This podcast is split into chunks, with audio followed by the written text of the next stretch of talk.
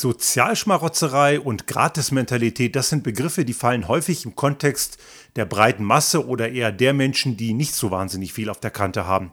Aber die eigentlichen Probleme, die lauern eher bei denen, die sehr viel haben, und über die redet man komischerweise nicht so häufig, wenn es um irgendwelche Schmarotzereien geht. Aber da lohnt es sich genau hinzuschauen.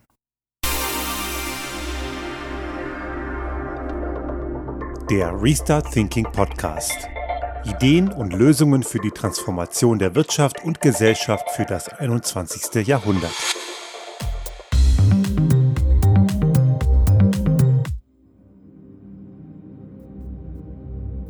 In dieser Woche äh, regte sich mal wieder etwas Widerstand gegen eine Aussage von dem deutschen Bundesfinanzminister Christian Lindner, Mr. Porschegate. Der hat ja mal wieder was rausgehauen, das tut er ja häufiger, aber er hat mal wieder einen rausgehauen, der zu Recht äh, zu Empörung geführt hat, weil man dort wieder mal erkennt, wie sehr dieser Mensch anscheinend arme Menschen extrem verachtet.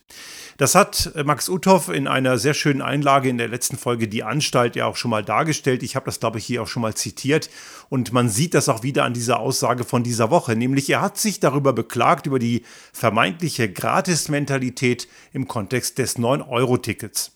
Es gibt ja momentan die völlig berechtigte Anforderung, ein Nachfolgemodell zu finden. Das muss ja dann nicht mehr 9 Euro kosten, es ist ja ein Preis von etwa 69 Euro im Monat die Rede, dass das weiter in dem Modell gehen kann. Das ist durchaus ein Anreiz. Man hat jetzt zwar herausgefunden, dass nicht alle das dafür genutzt haben, vom Auto wegzukommen. Es wurde primär dazu genutzt, weitere Reisen zu machen. Aber das ist jetzt vielleicht im Sommer auch eher naheliegend, dass man das vielleicht tut.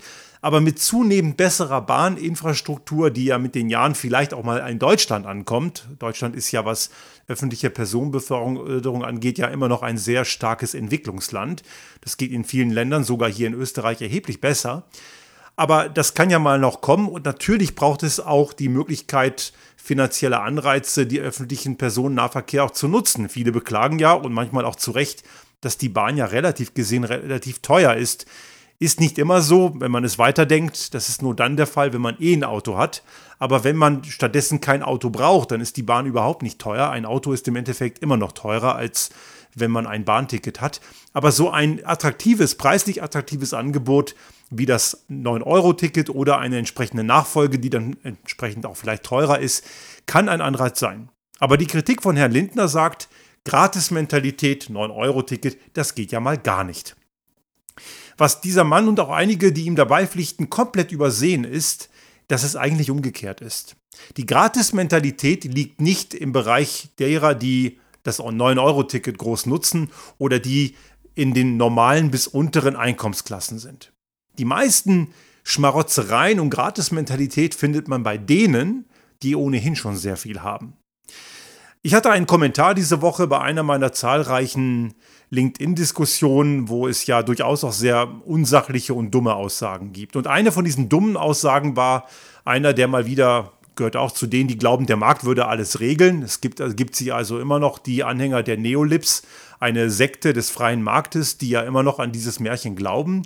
Und der hat sich jämmerlich darüber beklagt, dass wenn es ein 9-Euro-Ticket auch weiterhin gäbe, dass dann der hart arbeitende Familienvater mit 42% Maximalsteuersatz dann die Freireisen von den einfachen Menschen bezahlen müsse. So oder so ähnlich hat er sich ausgedrückt. Nun mal hart arbeitender Familienvater, Familienmutter hätte es ja auch sein können, aber das kommt wahrscheinlich in seiner Welt nicht vor und dazu 42 Prozent. Man muss wissen, wer in Deutschland 42 Prozent Steuersatz hat, der verdient schon relativ gut.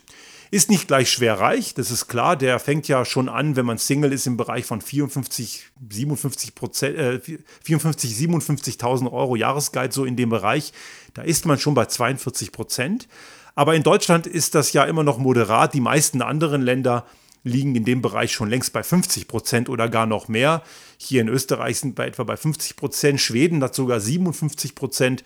Also 42 Prozent sich darüber zu beklagen, ist ja eh schon mal irgendwie jammern auf hohem Niveau.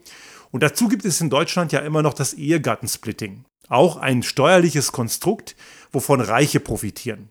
Gibt es hier in Österreich und auch in den meisten anderen Ländern nicht. Wieder mal eine Subvention für diejenigen, die es sich leisten können. Was dort passiert ist, Man, was dort passiert, ist relativ einfach. Man legt das Gehalt von Ehepartnern zusammen und meistens ist der Mann derjenige, der mehr verdient oder zumindest mehr bekommt. Und der geht dann in die Lohnsteuerklasse 3, während die Frau dann in die sehr viel unattraktivere Lohnsteuerklasse 6 geht. Es wird zusammen veranlagt und es kommt natürlich dann netto erstmal mehr raus. Auch das kann man sich nur leisten, wenn ein Teil des, eines, eines Paares deutlich mehr verdient und man es sich leisten kann, den anderen Teil entsprechend auf die unattraktive Lohnsteuerklasse zu setzen. Das geht also auch nur, wenn beide entsprechend berufstätig sind und einer besonders gut verdient. Also auch eher weniger was für Alleinerziehende oder für Menschen mit kleinen Einkommen. Und diese Verzerrungslage erleben wir in ganz breitem Umfeld, dass man eben genau dort, wo Reiche, die ohnehin schon viel haben, extrem profitieren und die profitieren durch das staatliche Anreizsystem erheblich mehr als die Menschen, die wenig haben, das wird dort komplett außer Acht gelassen. Man regt sich auch viel leichter über diejenigen auf, die wenig haben und die dann auch manchmal vermeintlich und angeblich irgendwie Sozialschmarotzerei machen würden. Und über die Großen, die viel, viel schlimmere Sachen tun, über die regt sich kaum einer auf. Machen wir es mal ganz konkret an diesem Beispiel Mobilität. Es gibt eine ganze Menge Leute, die jetzt die steuerlichen Mehrbelastungen für das 9-Euro-Ticket beklagen. Der, der, Bund rechnet etwa mit 2,5 Milliarden Euro Mehrkosten für diese, für diese drei Monate. Das macht also, wenn man das über ein Jahr machen würde, etwa 10 Milliarden aus. Auf der anderen Seite gibt es ein Privileg, das deutlich mehr kostet und das schon seit Jahrzehnten existiert und fast ausschließlich Topverdiener und Topverdienerinnen davon profitieren und da am meisten auch noch Männer, weil Topverdiener sind meistens männlich, weniger häufig sind es Frauen. Und das ist das Dienstwagenprivileg. Und wenn Herr Lindner die vermeintliche Gratismentalität beim 9-Euro-Ticket beklagt, dann frage ich mich, warum er die weitaus schlimmere Gratismentalität beim Dienstwagenprivileg nicht mal ansatzweise in den Mund nimmt. Ehrlich gesagt, die Frage ist klar beantwortet. Die Leute, die das Dienstwagenprivileg haben, das ist seine Klientel. Die FDP ist ja schon lange keine liberale Partei mehr, sondern eine Partikularinteressensvertretung für egoistische Menschen mit dicken Bankkonten. Und auch das Entlastungspaket, was er jetzt vorgestellt hat, das haben ja auch verschiedene Verbände und Sozi auch Sozialverbände, aber nicht nur, auch Wirtschaftsverbände durchgerechnet, zeigen ganz klar, das ist unausgewogen, das ist unfair und wieder mal, wie sollte es bei einer FDP anders sein, profitieren die Spitzenverdienerinnen und Spitzenverdiener. Aber zurück zum Thema Dienstwagenprivileg. Wir können das jetzt umrechnen und sagen, ein Jahr 9-Euro-Ticket würde etwa 10 Milliarden Euro kosten an Steuergeld. Okay, soweit so gut. Wir haben dort noch nicht gerechnet, was es an Entlastungen bringt, denn wenn öffentliche Verkehrsmittel genutzt werden, entlasten wir ja auch Elemente, Stichwort externe Kosten. Das ist dort jetzt nicht mitgerechnet. Also eigentlich würde der Staat auch einen Teil dieses Steuergeldes ja auch wieder kompensiert bekommen, weil gewisse Dinge eben auch weniger Aufwand sind. Aber auf der anderen Seite verbrät man über 10 Milliarden fürs Dienstwagenprivileg. Es gibt eine ganz gute Rechnung des äh, Thinktanks T&E, also das steht für, das ist ein Interessensverband von Transport und Transport und Environment. Die machen sich also Gedanken, wie also Transport, Logistik, auch Personenbeförderung im Kontext von Umweltschutz miteinander geht. Die haben das mal durchgerechnet vor einigen Monaten und die kommen auf ein Mindestkostenaufkommen für das Dienstwagenprivileg von etwa 12 Milliarden Euro im Jahr und der Großteil davon fließt in stinkende, altmodische, dreckige Verbrenner. Nur ein kleiner Teil sind ja Elektroautos. Also das ist auch noch nicht nur Geld, was Menschen begünstigt, die ohnehin viel haben, weil Geschäftsautos werden ja in den allermeisten Fällen, und ich meine jetzt nicht ein paar Außendienstler, die aufgrund ihres Berufs auch ein Geschäftsauto haben können, die allermeisten sind eben höhere Führungskräfte und die Fahrzeuge sind dementsprechend schwachsinnig motorisiert, dreckige, spritdurstige Protzschüsseln, die auch noch vom Staat subventioniert werden. Das ist für Unternehmen, aber auch für die Arbeitnehmerinnen und Arbeitnehmer, die davon profitieren, gleichermaßen spannend, denn Unternehmen können natürlich diese Geschäftsautos, und auch das ist eine deutsche Marotte, komplett als Betriebskosten absetzen während Personalkosten nicht so lukrativ sind in der, in der Absetzbarkeit. Und das macht für das Unternehmen Sinn. Und die Nutzerinnen und Nutzer, die müssen das zwar versteuern, den sogenannten geldwerten Vorteil, das ist ein Prozent des Bruttolistenpreises und 0,03 Prozent pro Kilometer des Bruttolistenpreises von dem Weg zur Arbeit vom äh, Heimatort, aber gleichzeitig können sie die Pendlerpauschale wieder geltend machen. Also im Endeffekt ist das eine ziemlich günstige Nummer für diejenigen, die es nutzen und weil es oft auch noch damit einhergeht, dass die Nutzerinnen und Nutzer solcher Fahrzeuge auch noch eine Tankkarte haben, also eine Tankflatrate, die ja für die meisten von denen auch noch eine Raser-Flatrate ist.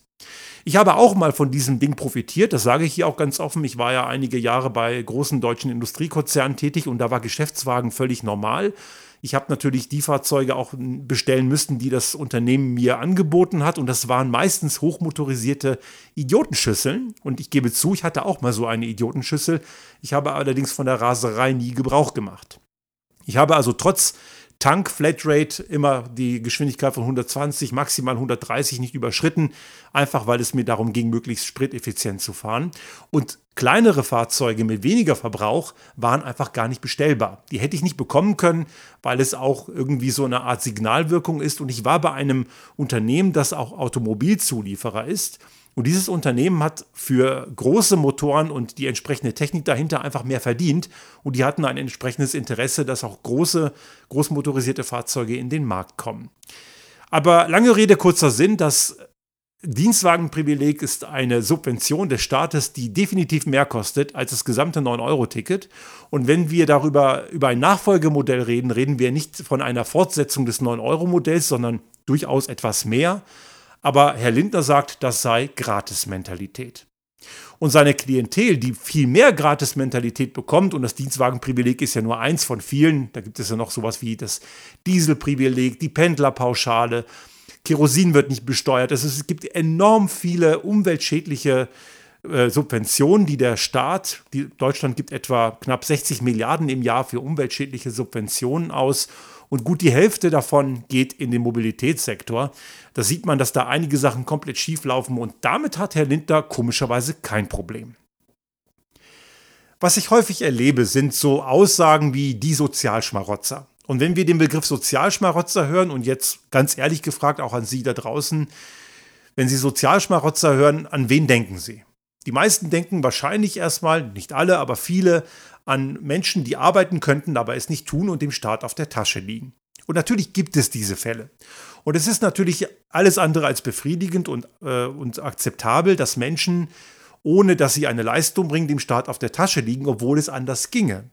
Aber diese Menschen sind eine Minderheit. Die meisten, die arbeitslos sind und die meisten, die entsprechende Zuwendung vom Staat bekommen, die wollen arbeiten, können es aber nicht. Das hat viele Faktoren. Einmal können es gesundheitliche Einflüsse sein. Es könnte auch allerdings der Jugendwahn der Industrie sein, die am liebsten 30-jährige Top-Absolventen von renommierten Hochschulen haben möchte mit Einserzeugnis und 40 Jahren Berufserfahrung. Und die gibt es natürlich nicht. Das ist das, was man in Österreich als heiße Eislutscher bezeichnet. Und wenn jemand mit Mitte 50 seinen Arbeitsplatz verliert, dann wird es für diese Menschen einfach verdammt schwer, überhaupt noch einen Job zu kriegen. Und die sind dann oft unfreiwillig arbeitslos und vom Staat abhängig. Andere, die soziale Leistungen beziehen, sind oft auch Menschen, die Vollzeit arbeiten, aber mit ihrem vollen Gehalt nicht über die Runden kommen. Ein Land wie Deutschland hat das. Deutschland hat ja somit den stärksten ausgeprägten Niedriglohnsektor in ganz Europa was ja auch maßgeblich dazu beiträgt, dass Deutschland einen enormen Exportüberschuss hat, der dazu führt, dass Länder wie Spanien, auch Frankreich oder auch Italien große Probleme haben. Diese ständigen Angriffe gegen diese südeuropäischen Länder, das seien ja eh alles nur faule Säcke, ist natürlich kompletter Unfug. Die Probleme, die dort sichtbar werden, sind auch ein Ergebnis der, der deutschen Großkotzigkeit und der Tatsache, dass Deutschland einen großen Exportüberschuss hat. Und das liegt an diesem Niedriglohnsektor. Also wir haben dieses Sozialschmarotzertum im Kleinen gibt es durchaus, aber das ist nicht der Normalfall, das ist eher die Ausnahme. Andere Feindbilder im Bereich der Menschen, die nicht viel haben, sind Asylbewerberinnen und Asylbewerber, die nach Deutschland kommen, nicht arbeiten dürfen, aber es wollten und trotzdem natürlich auch dort Hilfe beziehen, was völlig in Ordnung ist, auch rechtens ist. Aber die klagt man dann an, die würden hier nur in die Sozialsysteme einschmarotzen wollen, was ja kompletter Blödsinn ist. Die Menschen, die sich auf den Weg machen, machen das ja nicht, weil sie Bock haben auf ein paar hundert Kröten aus dem deutschen Sozialsystem. Die haben ganz andere Sorgen. Das mal nebenher gesagt. Aber über diese Menschen, darüber regen sich viele unheimlich groß auf. Schauen wir mal auf die andere Seite und jetzt haben wir das Thema Dienstwagenprivileg schon mal diskutiert, aber nehmen wir mal ein anderes Beispiel. Menschen, die große Bankkonten haben, die sehr vermögend sind, die können ihr Geld zum Teil auch auf legale Art und Weise, manchmal auch illegal, einfach mal ins Ausland schaffen und sich ihrer Steuerpflicht damit entziehen. Es gibt ja so fragwürdige Unternehmen wie KPMG oder PwC, so Finanzberatungen. Ein Teil ihres Geschäftsmodells ist es, Steuerfluchtkonzepte zu entwickeln. Und ich sage das ganz bewusst so, auch wenn manche dieser Modelle natürlich auch legal sind. Es ist nicht alles illegal. Das heißt aber nicht, dass es legitim ist und es müsste illegal sein. Aber die haben ein Geschäftsfeld, das nur darin besteht, dass Unternehmen sich von ihrer sozialen Verantwortung des Steuerzahlens freikaufen können. Und das ist auch noch manchmal legal und das sind große Steuerschmarotzer. Diese Leute schaffen ihr Geld mit dem Unternehmen, was sie erwirtschaften, irgendwo ins Ausland, irgendwelche Steueroasen, obwohl sie die Gewinne in Ländern wie Deutschland oder auch Österreich machen, hier auch die Infrastruktur, die Bildungseinrichtungen nutzen, auch die Mitarbeitenden rekrutieren sie auch von den Bildungseinrichtungen, die der Staat bezahlt, also Sie alle da draußen, Steuerzahlerinnen und Steuerzahler, aber sie verrichten ihre Steuern nicht in dem Land, wo sie ihre Gewinne machen. Ein altbekanntes Problem, was viel zu wenig noch gelöst ist. Dazu gehören natürlich auch die altbekannten Verdächtigen wie Google, Apple, Amazon, Starbucks und Co., diese ganzen Verbrecher. Aber es gibt auch eine ganze Menge andere Unternehmen, die das machen. Es gibt auch bodenständige Unternehmen, die in Deutschland ihren Hauptsitz haben oder eben nicht ihren Hauptsitz haben, die dort agieren, die dort auch Produktionswerke haben. Aber der steuerliche Sitz ist dann irgendwo Amsterdam oder Irland. Das hat gute Gründe. Schließlich versucht man damit die Steuerlast zu drücken. Und das ist erstmal, denkt man, nachvollziehbar, aber nein, ist es eigentlich nicht. Und das führt dazu, dass dieses ständige Gerede von der ach so schlimmen Besteuerung von Unternehmen nur bedingt stimmt. Bei kleineren Unternehmen stimmt es in der Tat, da ist das oft ein Problem. Aber gerade wenn die Unternehmen größer sind, und da rede ich nicht von Großkonzernen, das fängt schon sehr viel früher an, die haben Möglichkeiten und Instrumente auf zum Teil legalen Wegen, ihre Steuerlast zu drücken. Und das ist ein Sozialschmarotzertum, über das sich nicht nur Herr Lindner nicht aufregt, sondern auch breite Menschen in der breite Masse. Denen fällt das gar nicht auf, die finden das gar nicht problematisch, ist ja legal, also muss es ja okay sein. Nein, ist es eben nicht. Übrigens auch die Leute, die man als Sozialschmarotzer tituliert, die machen ja auch nichts Illegales. Die können vor allem nicht mal was Illegales machen, außer die Extrembetrüger, die natürlich äh, Dinge angeben bei den Antragstellungen, die nicht äh, stimmen. Das ist natürlich kriminell, aber das sind eben nur sehr, sehr wenige. Auch die Leute, die legal Sozialhilfe beziehen, werden ja als Sozialschmarotzer gebrandmarkt. Ein anderes Thema, was nur wenige aufgeregt hat, ist Cum-Ex beziehungsweise auch Cum-Cum, ein Finanzskandal, bei dem Steuern erstattet wurden, die nie bezahlt wurden. Hat anscheinend viele überfordert, es zu verstehen. Dem deutschen Steuerfiskus sind, so geht man davon aus, etwa 60 Milliarden Euro Schaden damit entstanden. Und dort höre ich bei weitem nicht die Menge an Aufregern, wie man es bei sozial schwächeren Menschen hört. Hier auch wieder wohlhabende Menschen, die es sich leisten können, die dürfen es anscheinend ohne Probleme machen, ohne dass es sonderlich viele aufregt. Vielleicht liegt das auch daran, dass man glaubt, ja, die haben es ja clever gemacht, ne? steht ihnen ja zu. Nein, steht ihnen nicht zu. Und auch im Fall von Cum-Ex und Cum-Cum-Geschäften ist ja mittlerweile auch juristisch belegt, dass das illegal gewesen ist. Ob sie was daraus gelernt haben, darf bezweifelt werden, weil zocken tun diese Leute, die damals gezockt haben, weiterhin. Nur wenige sind dafür zur Rechenschaft gezogen worden. Und es gibt natürlich weitere Probleme in dieser gesamten Diskussion. Da geht es ja um Gerechtigkeit. Und diese Gerechtigkeit hat oft ein völlig schwieriges und verzerrtes Verständnis von Leistung. Leistungsprinzip ist nicht das gleiche wie Vermögensprinzip. Es soll ja immer so der Satz, Leistung solle sich lohnen. Tut sie allerdings meistens nicht. Es gibt eine Menge Menschen, die eine wahnsinnig gute Leistung bringen und sich engagieren, aber dafür nie belohnt werden. Wer belohnt wird, ist der, der Vermögen hat. Und Vermögen hat man in Deutschland, auch in Österreich, hauptsächlich dann, wenn man geerbt hat.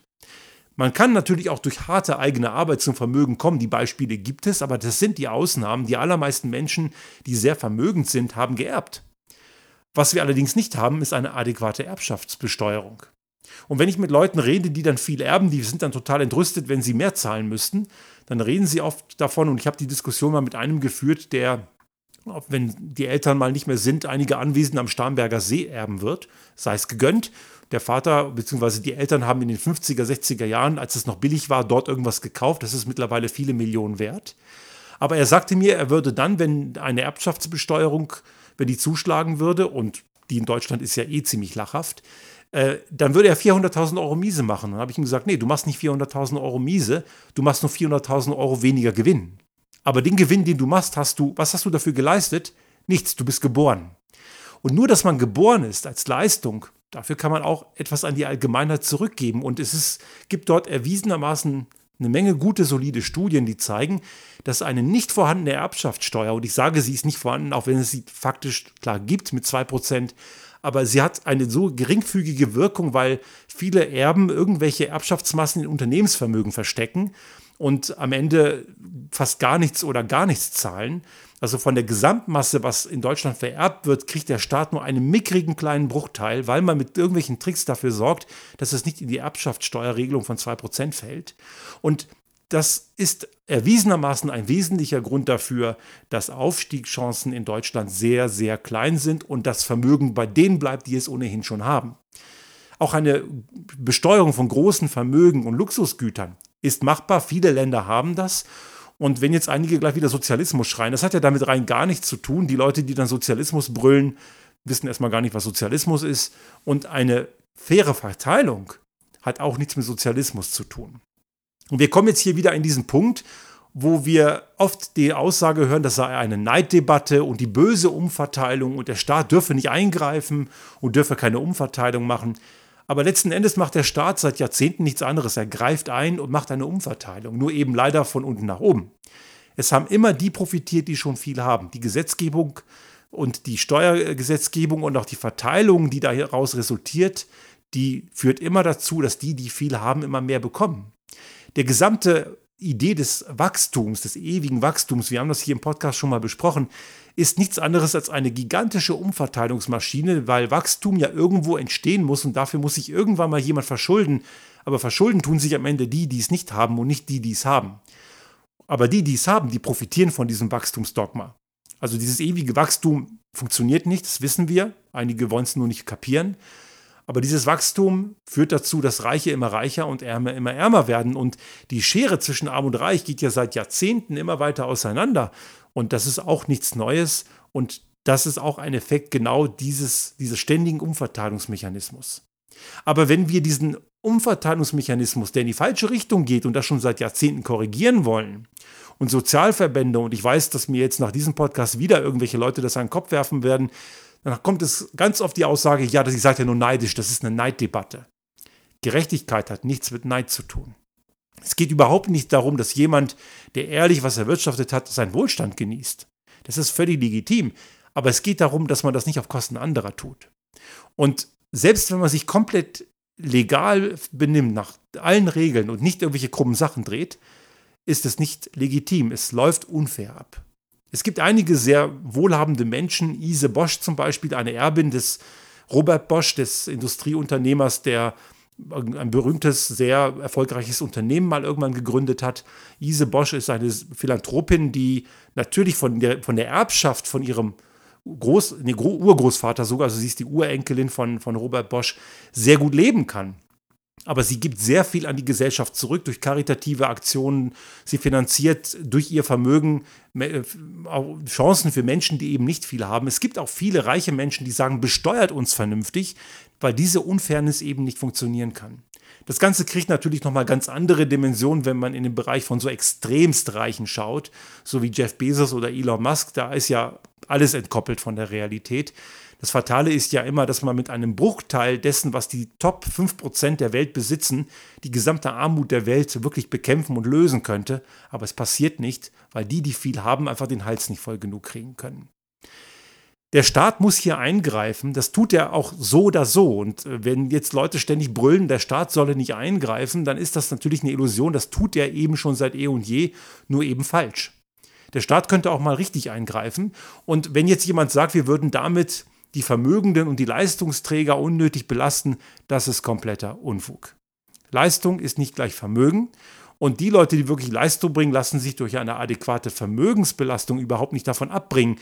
Und auch Leistung muss man anders definieren. Ich habe mal eine spannende Diskussion geführt mit einem Banker der UBS, der den ich gefragt habe, warum Menschen, die Maschinen bedienen, besser bezahlt werden als Menschen, die mit Menschen arbeiten.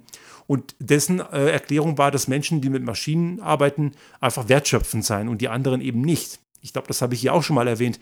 Aber das ist eine so dermaßen menschenverachtende Einstellung, weil jemand, der mit Menschen arbeitet, das sind die Leute, die in der Pädagogik sind, die die äh, die Bildung machen, die äh, Kinder betreuen, die im Gesundheitswesen tätig sind, die Pflege machen. Das ist das Rückgrat der Gesellschaft und damit haben wir erst Rahmenbedingungen, damit es Menschen gibt, die dann irgendwann mal auch mal Maschinen bedienen können.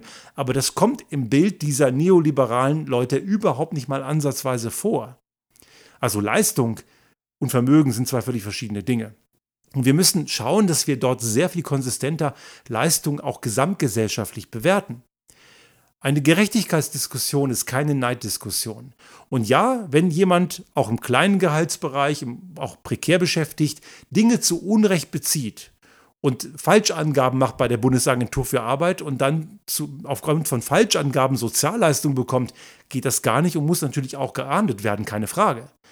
Aber jemand, der wenig hat und arbeiten möchte, aber vielleicht nicht kann, ist kein Sozialschmarotzer. Und selbst die Kleinen, die dann zu Unrecht Dinge beziehen, was natürlich korrigiert werden muss, die sind ein Bruchteil des Problems verglichen mit denen, die große Vermögen und große Gehälter haben und am Ende durch auch zum Teil legale Mittel Unmengen an weitere Gelder von der Allgemeinheit bekommen. Ich habe hier mal eine Folge gemacht, die hieß Der Teufel und der Haufen. Der Teufel scheißt immer auf den größten Haufen. Eine alte Weisheit, die sich leider immer wieder bewahrheitet und das, was Christian Lindner diese Woche zum Besten gegeben hat, ist genau die Zementierung dieser alten Weisheit und er möchte daran auch nichts rütteln. Aber das ist eben ein Problem, das Zinsstoff für die Gesellschaft ist. Wenn diese Schere zwischen Arm und Reich immer weiter auseinandergeht und das passiert durch diese Umverteilung von unten nach oben, die wir seit Jahrzehnten erleben, ist das gefährlich für eine intakte Demokratie und für eine Gesellschaft. Und es kann nicht sein, dass wir dieses Risiko weiter eingehen. Die Politik muss in, da auch regulierend eingreifen, was sie eben auch bisher schon immer tut, nur eben in die richtige Richtung. Und wir müssen einige Fehler der Umverteilung von unten nach oben wieder Richtung von oben nach unten korrigieren. Denn nur so kann eine intakte Gesellschaft entstehen und beziehungsweise auch langfristig stabil bleiben.